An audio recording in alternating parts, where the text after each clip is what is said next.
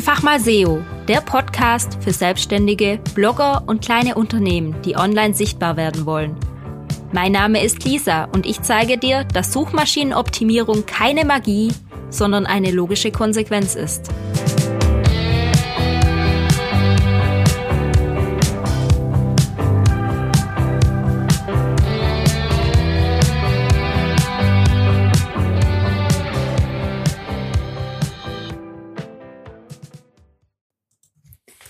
Hallo, ich grüße dich zu dieser neuen Podcast-Folge.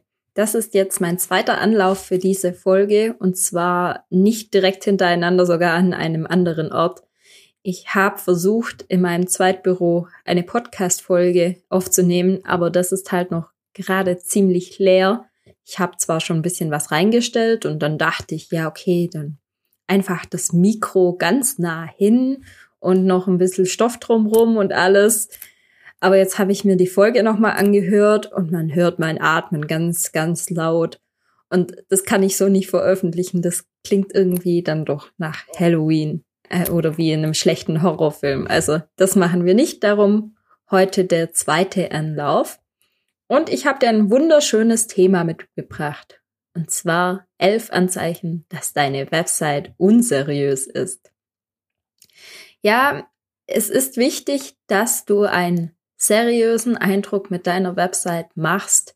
Ich meine, das hat auch was mit Authentizität zu tun. Die Leute vertrauen dir dann mehr. Und natürlich wirst du von den Suchmaschinen auch besser gerankt, wenn du eine seriöse Website hast. Wie gesagt, die Suchmaschine möchte immer das beste Ergebnis für den Nutzer und das beste Ergebnis ist nun mal auch eine seriöse Website. Ich habe in den vergangenen Jahren wirklich viele, viele Webseiten gesehen und ich habe ja auch einige selber gemacht und auch das ein oder andere Detail gesehen, das mir graue Haare macht, obwohl ich noch nicht so alt bin, aber ja, da denke ich dann immer so, mm, muss das sein? Ihr investiert total viel Geld in anderes, aber vernachlässigt dann das. Ja, ich habe in den letzten Monaten diese Punkte mal zusammengetragen und jetzt sind wir bei elf Punkten und die möchte ich jetzt mit dir durchsprechen. Punkt eins: Kein richtiges Webdesign oder ein schlechtes Webdesign. Also wenn ich auf eine Website komme, die aussieht wie vor 20 Jahren, vielleicht sogar noch in Plain HTML programmiert ist, ähm, so wie man es früher gemacht hat, dann noch ein paar Animation, irgendwas bewegt sich. Hallo und herzlich willkommen auf meiner Webseite.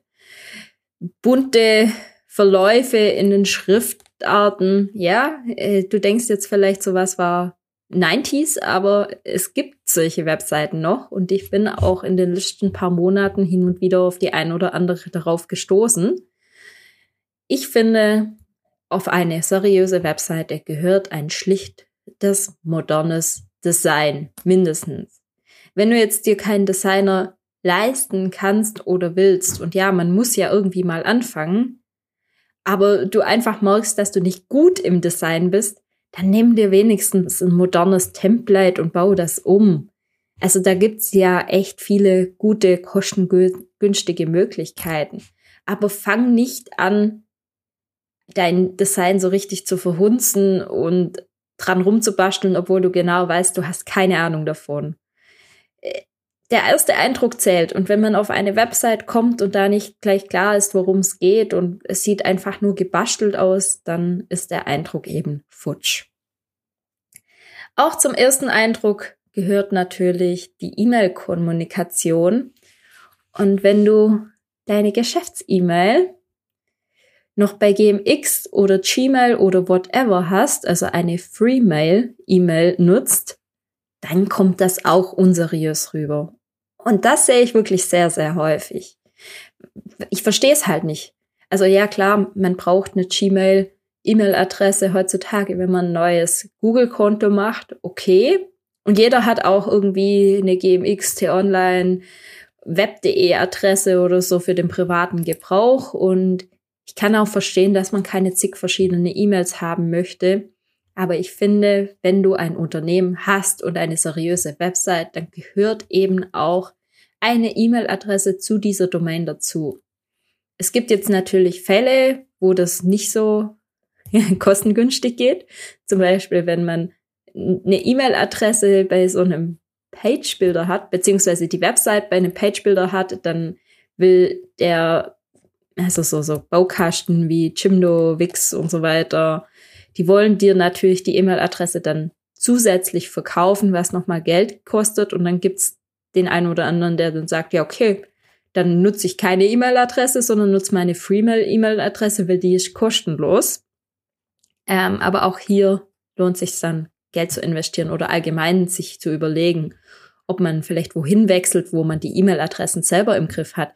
Weil wenn du zum Beispiel eine stinknormale WordPress-Website hast und das Hosting hast, dann hast du immer die Möglichkeit, E-Mail-Adressen zu machen, sofern du jetzt keinen Hosting-Vertrag von vor 20 Jahren hast.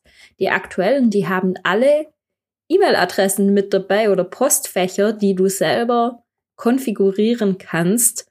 Und dann kannst du dir eben eine passende E-Mail-Adresse zu deiner Domain machen eine zum Beispiel Kontakt-Ad, Info-Ad, Hallo-Ad, was es da nicht gibt.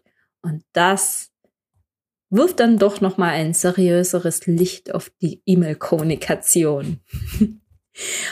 oh, der nächste Punkt. Auch das sehe ich leider immer wieder. Nicht mehr so häufig wie vor ein paar Jahren, aber es kommt immer mal wieder vor. Und zwar ein fehlendes SSL-Zertifikat. Das heißt, wenn du im Browser deine Website öffnest, dann kommt gleich mal, oh, diese Website hat eine unsichere Verbindung, wollen Sie wirklich weiter? Und oben links, da sieht man immer so ein kleines Schloss-Icon, zumindest im Chrome und in anderen Browsern. Und wenn dieses Schloss geöffnet ist und da schon Warnungen kommen, dann ist das ein Zeichen dafür, dass das eben keine sichere Verbindung ist und dass das SSL-Zertifikat fehlt. Klar kann mal sein, dass es abgelaufen ist, aber viele investieren auch nicht da rein. Bei vielen Hosting-Verträgen ist das schon inklusive, aber bei manchen muss man halt auch extra dafür bezahlen. Und ja, dann wird das halt einfach nicht gemacht, weil funktioniert ja. Und ich finde das wirklich nicht seriös. Und ich war Anfang des Jahres mal auf einer Website von einer Stadt hier in der Umgebung weil ich für meine Hochzeit eine beglaubigte Kopie von meinem Geburtenregister gebraucht habe. Zum einen habe ich mich auf dieser Website nicht zurechtgefunden und zum anderen kam eben gleich diese Sicherheitswarnung. Achtung, diese Seite ist nicht sicher. Wollen Sie wirklich weitergehen? Und dann musste ich da meine Daten angeben. Und da hatte ich echt ein richtig schlechtes Gefühl, weil ich dachte so, hm, Jetzt gebe ich hier meine persönlichen Daten bei einer Website an, die nicht sicher ist, die keine sichere Verbindung hat. Wer kann die alles abgreifen? Und ja, es ging nicht anders, weil die wollten das über dieses Formular haben, aber ich habe mich dann auch im Telefon beschwert und habe gesagt, äh, Leute, ja, ich brauche das jetzt für meine Hochzeit, ich mache das jetzt, aber ich habe ein sehr ungutes Gefühl dabei.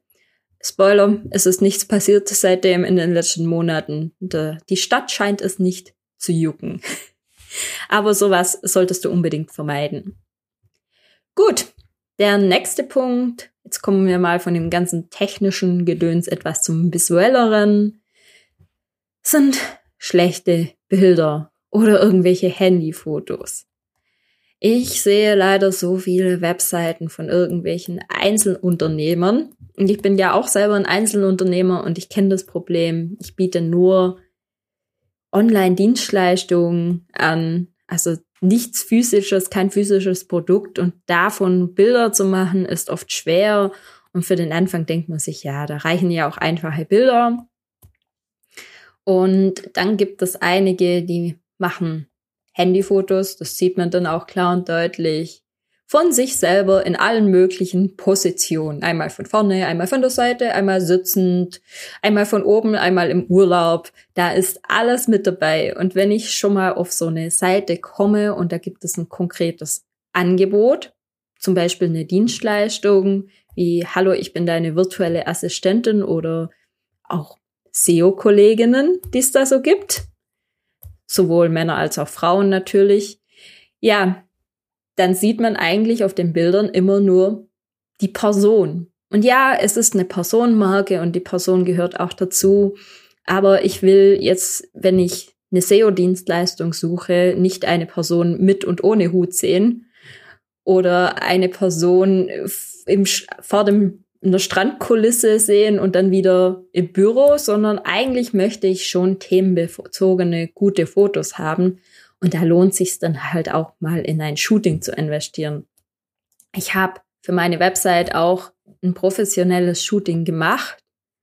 Also die erste Webseite habe ich die Bilder noch selber gemacht, aber ich muss auch dazu sagen, ich blogge schon seit Jahren und ich habe eine gute Kamera. Ich weiß, wie man Bilder macht. Ich, nicht professionell, aber sie haben schon eine bessere Qualität als die herkömmlichen Handybilder und auch die ein oder anderen alten Fotos sind auch noch auf der Website, weil die gar nicht so schlecht sind.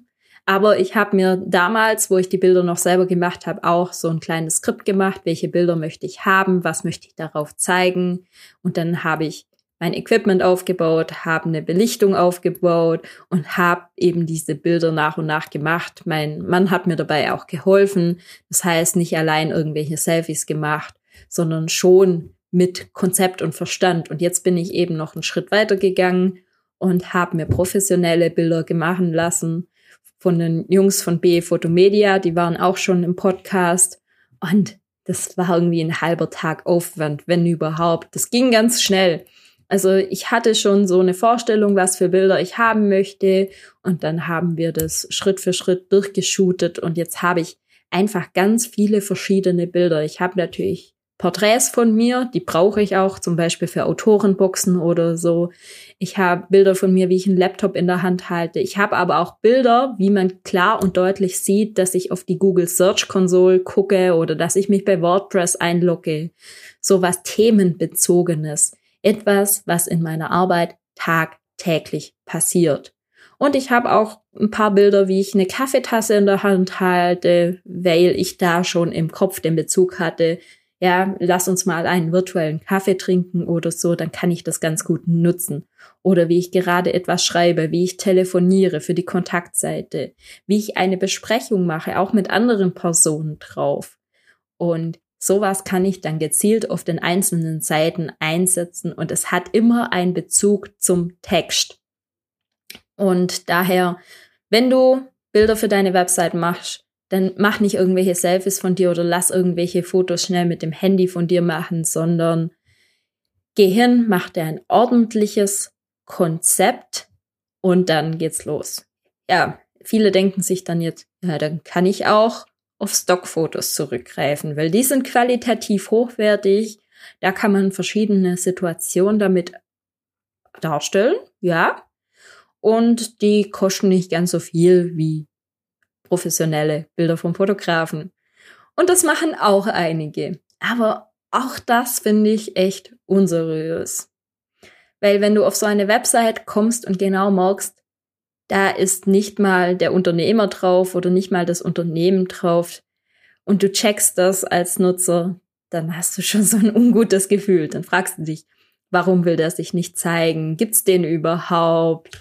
Oder sieht dem sein Unternehmen so schlimm aus, dass es nicht zeigen kann? Es hat immer so ein bisschen bitteren Beigeschmack. Im Schwabenland sagen wir auch Geschmäckle. Und da möchte ich dir auch gleich ein aktuelles Beispiel mitbringen. Wir haben vor zwei, drei Wochen die Website unseres regionalen Metzgers online gestellt. Die alte Website war gar nicht so schlecht, aber sie hat halt nicht richtig funktioniert. Die Texte waren zum Teil etwas fragwürdig und die Bilder waren hauptsächlich entweder schlechte Fotos, ein paar gute waren dabei und viele Stockfotos. Also wenn ich als Kunde, die haben auch so einen Catering-Bereich und eine Erlebnisküche. Und wenn ich als Kunde, und ich bin wirklich Stammkunde von dieser Metzgerei, über die Website scroll und genau weiß, okay, dieses Gericht, wo ihr da zeigt, das gibt's bei euch im Angebot gar nicht. Das habt ihr gar nicht. Und ich habe zum Beispiel von denen auch mein Hochzeitscatering machen lassen und weiß genau, was die alles so anbieten. Und dann scroll ich so durch die Website und denk so, ja, das habt ihr nicht im Angebot, das habt ihr nicht im Angebot. Und hier sieht man genau, dass da fremde Produkte genutzt wurden, also von solchen Stockfotoseiten und da dann einfach euer Logo drauf gefotoshoppt wurde. Das ist, hm, muss nicht sein. Also sind wir auch hierher gegangen, haben ein klares Konzept gemacht mit Fotos, äh, auch wieder mit den Jungs von Photomedia. Da habe ich erstmal mit dem Michael eine Stunde lang telefoniert und überlegt, wie könnten wir die Fotos gut darstellen, haben Brainstorming betrieben und dabei kamen ganz, ganz großartige Fotos raus. Also man sieht wirklich den Metzger, wie er seine Lieferanten besucht, also seine echten Lieferanten in der Umgebung. Man sieht aber auch den Metzger, wie er einem Kind ein Rädle Wurst über die Theke reicht. Also sowas ganz authentisches, persönliches, wie es tagtäglich passiert. Und ganz ehrlich, das, dieses Gefühl, wo man damit vermittelt, kann man mit keinen Stockfotos vermitteln. Und die Bildsprache, die bringt so viele Emotionen rüber und zeigt eben auch, dass die Website klar, deutlich und seriös ist. Da steckt wirklich was dahinter. Da gibt's wirklich was Echtes dahinter. Und das kann man eben mit Stockfotos so nicht abbilden. Und ja, jetzt kommt der ein oder andere, ja, aber so ein Stift muss ich ja jetzt nicht fotografieren, weil da kann ich auch ein Stockfoto nehmen. Sehe ich anders. Ich meine, wenn du einen Stift gebrandet von deiner Firma hast und einen Blog gebrandet von deiner Firma, dann kannst du auch hier eigene Fotos machen und musst nicht auf Stockfotos zurückgreifen, sondern es macht auch noch mal mehr authentisch. Genug von Fotos, gehen wir weiter. Und zwar der Punkt 6 wäre kein ordentlicher Über mich Bereich. Sehe ich leider immer wieder, wenn man auf über mich oder Unternehmen oder das sind wir oder wie auch immer das heißt klickt, dann kommt da so ein paar Zeilen Text, es kommen keine guten Fotos dazu, man sieht nicht, wer dahinter steckt, man sieht ein bisschen bla bla und das war's dann. Und ich finde eben als Webseitenbesucher interessiert es mich schon, wer hinter der Website steckt. Also darum gucken ja auch so viele immer ins Impressum, weil sie schon neugierig sind. Und die Über mich Seite, die wird sehr oft aufgerufen. Ich sehe es ja an meinen eigenen Seiten, die wird sehr, sehr oft aufgerufen und die Leute lesen sich das alle durch. Und ich finde, da gehört ordentlich und transparent hin, mit wem man es zu tun hat. Wenn ich anrufe, möchte ich vielleicht ein Gesicht dazu haben, mit wem ich gerade telefoniert habe. Bei mir ist auch schon öfter vorkommen, dass ich eine E-Mail von jemand bekommen habe und den Namen nicht so richtig zudeuten konnte, gerade wenn es ein ausländischer Name ist, ist das jetzt ein Mann oder eine Frau oder so. Dann gucke ich auf die Website und gucke am Hand vom Bild, mit wem ich es da zu tun habe oder auch das Alter. Ich möchte ja vielleicht dann einschätzen können, ob ich demjenigen gleich das Du anbieten kann oder nicht. Und auch hier hilft es, eine transparente Über mich Seite zu haben. Es ist einfach seriös, weil man weiß, da stecken wirklich echte Menschen dahinter. Und auch der Über mich Bereich sollte unbedingt auf der Startseite oder auf Landingpages kurz auftauchen, so ein bisschen angeteasert da sein. Und dann kann man immer noch auf die Über mich Seite weiterleiten. Gut, nächster Punkt, Punkt 7. Sehe ich auch immer wieder, ist ein schwieriges Thema und manchmal geht's nicht anders, aber ich möchte es trotzdem mal kurz ansprechen, um drüber nachdenken zu lassen. Und zwar das Thema Kleinunternehmerregelung. Ich war auch jahrelang Kleinunternehmer, hatte ein Nebengewerbe und wenn du einen Hauptjob hast, dann geht das auch fast nicht anders. Also die Chefs lassen das oft nicht zu, dass du nebenher noch ein großes Unternehmen hast oder da zu viel Zeit reinsteckst, aber so ein Kleinunternehmen geht eigentlich immer. Jetzt sehe ich das allerdings aus der Sicht eines Unternehmers, weil ich mittlerweile vollberuflich selbstständig bin. Und dann gucke ich auf so eine Website und denke mir so, okay, die machen das nur nebenher. Oder die machen das hauptberuflich, verdienen aber nicht so viel Geld, dass es sich lohnt, ein umsatzsteuerpflichtig zu werden. Da stimmt doch irgendwas nicht. Also es hat auch wieder so ein bisschen ein Geschmäckle. Und falls du das jetzt hörst, diese Folge, und du hauptberuflich selbstständig bist, aber noch in der Kleinunternehmerregelung, dann würde ich dir unbedingt empfehlen, mal drüber nachzudenken, umsatzsteuerpflichtig zu werden, weil das schon noch mal, ja, etwas seriöser aussieht. Und ich bin mir auch sicher, dass das ein oder andere Unternehmen dann sagt, so, ja, Kleinunternehmerregelung, hm, nee, da nehmen wir lieber was Größeres, was Seriöseres und entscheiden sich dann gegen dich letztendlich. Und ich weiß es ja selbst, wie das als Unternehmer ist. Die Umsatzsteuer ist ja egal, die wird ja eh wieder abgeführt. Also das ist nur ein durchlaufender Posten mehr oder weniger. Mir ist es egal, ob jemand umsatzsteuerpflichtig ist oder nicht. Eigentlich finde ich sogar besser, wenn jemand umsatzsteuerpflichtig ist, weil dann kann ich das gegenrechnen und die Umsatzsteuer zurückbekommen. Aber ja, bei Privatkunden sieht das natürlich anders aus. Die freuen sich, wenn keine Umsatzsteuer, aber wenn du hauptsächlich Unternehmen als Kunden hast, dann macht es überhaupt nichts aus, wenn du umsatzsteuerpflichtig bist. Nächster Punkt. Kein Favicon oder Pfeff-Icon oder wie auch immer man das nennt. Ich habe auf jeden Fall über das Favicon schon eine Podcast-Folge gemacht, weil das ja auch mehr oder weniger SEO-relevant ist. Es taucht zum Beispiel in der Google-Suche auf. Also dieses kleine Bildchen, wo man normalerweise früher immer links neben dem Titel im Browser-Tab gesehen hat. Das nutze ich zum Beispiel total gern, um mich zu orientieren, wo ich die Website offen hatte, weil ich bin ein Mensch, der mit vielen Tabs arbeitet und ich stehe auch dazu. Und wenn da keins da ist, dann wird meistens zum Beispiel eine Weltkugel angezeigt. Oder wenn du eine WordPress-Seite hast, dann wird dieses WordPress-Symbol angezeigt. Und das macht's irgendwie etwas unseriös. Stell dir vor, du gehst auf die Website eines großen Unternehmens und dann wird da plötzlich dieses WordPress-Symbol angezeigt. Und denkst dir so, hm, irgendwie haben sie das vergessen oder es ist eine unseriöse WordPress-Website. Also das sollte unbedingt mit rein. Punkt Nummer 9. Keine Referenzen oder schlechte Referenzen, könnte man hier auch sagen. Wenn ich etwas kaufe, dann lese ich mir meistens die Bewertungen durch oder die Empfehlungen durch. Ich beschäftige mich damit und je höherpreisig das Produkt, desto wichtiger sind die Bewertungen und Referenzen natürlich. Und wenn ich auf eine Webseite komme und da keine Referenzen sind, dann sieht das irgendwie unseriös aus. Da frage ich mich, haben die überhaupt Kunden? Haben sie das Produkt schon mal verkauft? Was sagen andere dazu? Lohnt es sich? Das gleiche gilt natürlich auch für gefälschte Referenzen, sieht man leider immer wieder, wo dann für die Testimonials irgendwelche Stockfotos hergenommen worden und immer das gleiche generische Blabla dabei steht. Sowas geht natürlich auch nicht und ist total unseriös.